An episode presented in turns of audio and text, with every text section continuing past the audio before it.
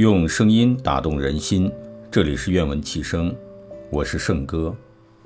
今天与您分享陈进的作品《学用之道：毛泽东书山路上的风景》。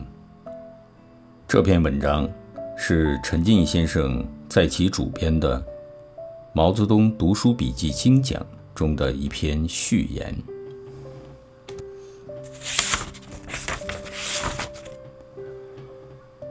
毛泽东的阅读范围虽广博和专深，但也不是漫无目的、没有重点的。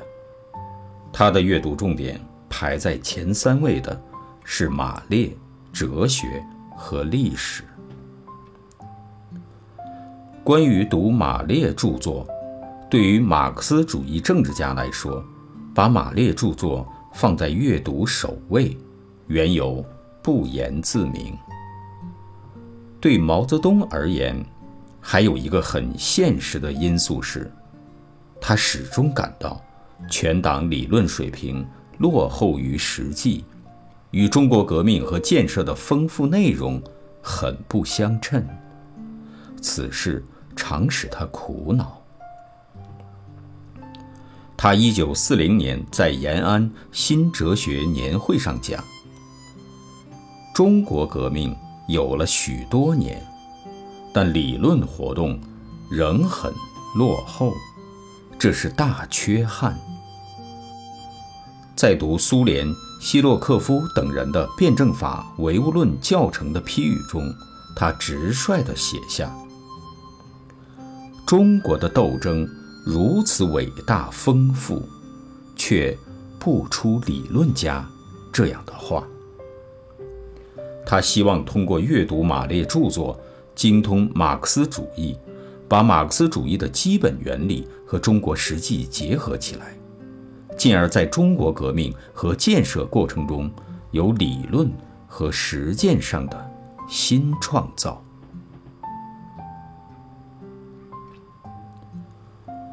随着实践的发展，毛泽东对党内阅读马列著作的期待。越来越强烈。一九三八年，他提出党内要有一百个至两百个系统的，而不是零碎的；实际的，而不是空洞的，学会了马克思列宁主义的同志。一九四九年，他推荐十二本马列著作，提出党内有三千人读通这十二本书，那就很好。一九六三年。他推荐三十本马列著作，提出中级以上干部有几万人学习。如果有两百个干部真正理解了马列主义，就好了。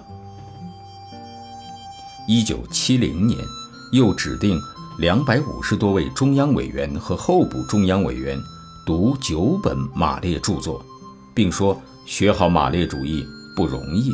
联系实际，用好马列主义更困难。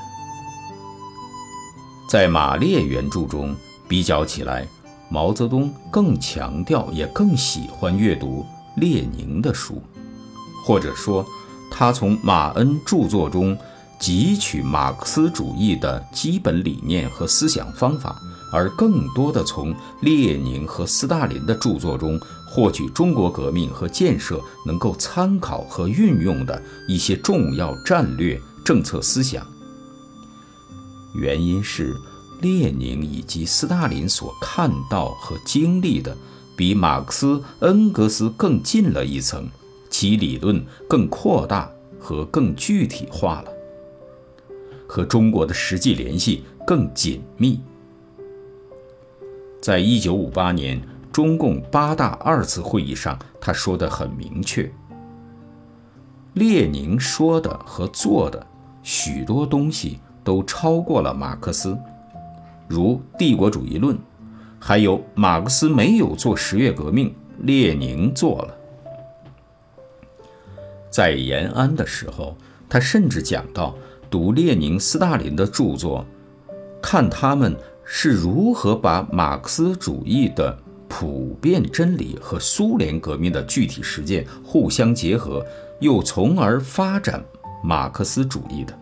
就可以知道我们在中国是应该如何的工作了。